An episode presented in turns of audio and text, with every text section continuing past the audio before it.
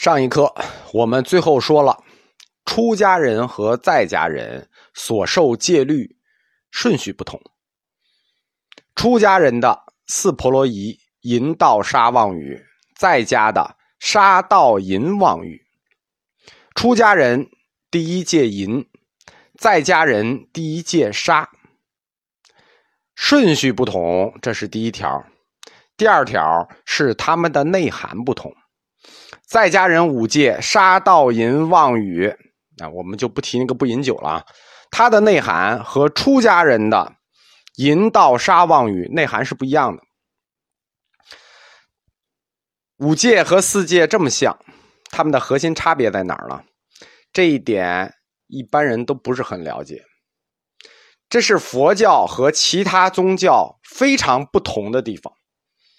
其他的宗教。是单一宗教观，就是在家人、出家人啊，人家不是在家人、出家人，人家这个就是这个神职人员和普通普通信众，他们的宗教观是一致的。但是佛教呢不一样，佛教是一个很独特的宗教，它具有两种对立的宗教观，就是他对出家人的宗教观和在家人的宗教观完全不一样。他们的核心差别在于对于生的态度，就是对于活、对于生的态度。我们说佛教一直谈两个世界，两个世界，世间与出世间。在家的宗教观就是一个世间宗教观，出家的世界观就是一个出世间的宗教观。它最终就演化成大乘的真俗二谛。我们说过，苦集灭道，两对因果推出真俗二谛。实际真俗二谛，那个俗谛就是在家人的宗教观，那个真谛就是出家人的宗教观。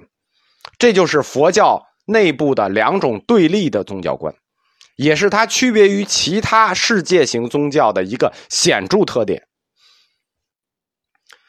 在五戒里头呢。淫，我们来看一下他们的内涵，这个到底覆盖是怎样不同，导致了这两种对立的宗教观啊？五戒里头，淫被放在第三位，也叫淫邪，但是呢，这个淫邪的定义很窄，因为我们在家人吧，那你说什么叫淫邪，对不对？这个还有一定的道德性，实际上这个淫邪主要是指不正当的性关系。他都没说是不是婚内和婚外啊，他只是指不正当的性关系。当然了，你觉得正当，那也就算正当。总之，在家人的这个淫邪观，淫邪是指不正当性关系，而出家人的这个淫，那它就是个广义词了。我们前面讲过，那连性意识都叫淫，对吧？你想一想，都叫淫。在家五戒呢，杀却被提为了众戒之首。而这个四婆罗夷的杀呢，却在第三位，这是什么原因？因为这个杀，在就是我们在家人的杀，你想除除了我们日常杀人的可能性很低啊，这可能性太低了。但是杀个鸡啊，杀个鱼啊，对吧？你做个饭啊，对吧？你只要做饭，对吧？那杀这种事儿就常碰，所以说在家五戒的这个杀之所以放在首位。不是指杀人了，它是指禁杀一切生命。你知道你在家，你哪儿敢随便杀人？杀之所以提到第一位，是让你禁杀一切生命。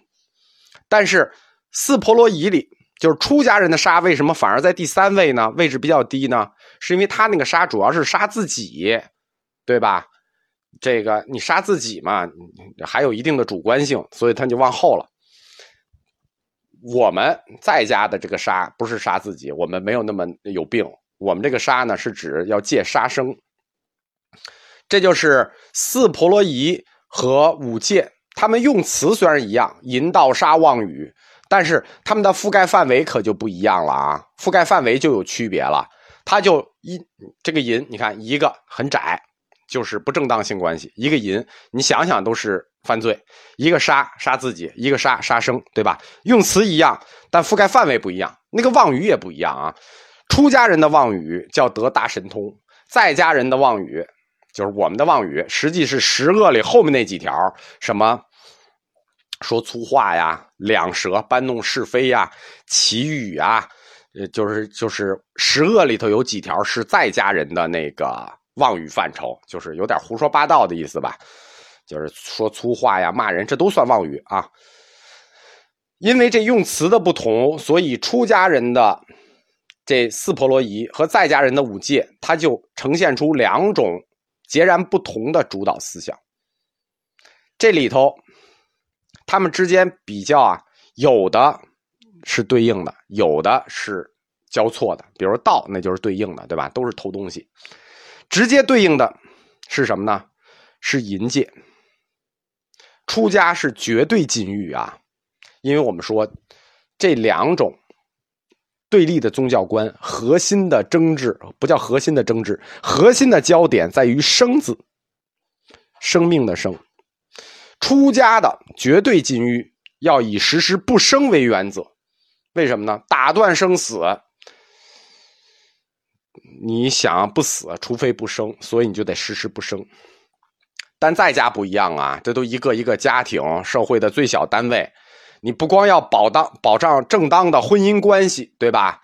你还必须保保保证正当的这个生育，只有让生健康的延续下去，这才这个社会才能发展，才能世世界才能存活。不然佛教两个世界，最后就剩出世间了，世间世间哪儿了？没了，对吧？出家的这个淫戒，是因为厌生。所以他就提倡无声，因为他活活着嘛，他要追求涅槃嘛，在小城的时候追求涅槃，到大城的时候追求实相，他提倡的是无声。所以说，这个淫对出家人啊就最重要，在家呢，最重要的就是杀了，尽杀一切生命。尽杀一切生命这句话，换一个角度是什么呢？叫做保护一切生命，对吧？禁杀就叫保护一切生命嘛，不要让他们受伤害。这就体现出来对生命或者说对生的两种看法。出家人是什么？厌倦生命所以要涅槃；而在家人是什么？要保护生命。看出来了吧？这就是我们说的对生的两种态度：一个厌倦，一个要保护。杀和淫。实际上是一个交错对应关系。出家人的淫对应的是在家人的杀，一个厌倦生命，一个保护生命，这点大家理解了吗？看一样的借条，淫盗杀妄语，却代表着佛教两种对立的宗教观。奇怪吗？不奇怪。我们在佛教哲学里一再都遇到这样的观念。就是对立的事物、对立的观念、对立的概念，甚至对立的哲学观，比如说空有，对吧？必须有一个统一在一起的东西，这是什么呢？这就是佛陀所谓的中道。就是在空有之间有一块中间地带，它不是一条线，是一片广阔的中间地带。这个中间地带就叫中道。所有对立的事物，它们都存在一个中间地带，就是中道。借条也可以看出来这种学术倾向。在介绍完三学里的借学之后呢，我们再回头看一下这个借学最初的一个大概念。首先，戒是什么？戒，什么叫戒？戒指的戒，它就是一种强制力，而这种强制力呢，又是一个自觉的。为什么让你戴上戒指啊？这个强制力要有自觉性，这种自觉的强制力，才能保证你会与定的修行。这就是为什么戒在首位，戒定慧戒在首位，只有这种戒。的自觉强制力，才能保证你去运用慧学、运用定学。这是戒学最初大概念里的第一条。其次呢，戒律同时它还要控制禁欲的问题。这就是我们说戒学大定义的两个任务。我们刚才介绍的都是戒学的细节啊，那这两大任务完成了吗？就是自觉的强制力和禁欲问题，这两大任务有没有完成？我们只要一追问戒学的这两大理论任务，戒学里最关键的理论问题也就出现了。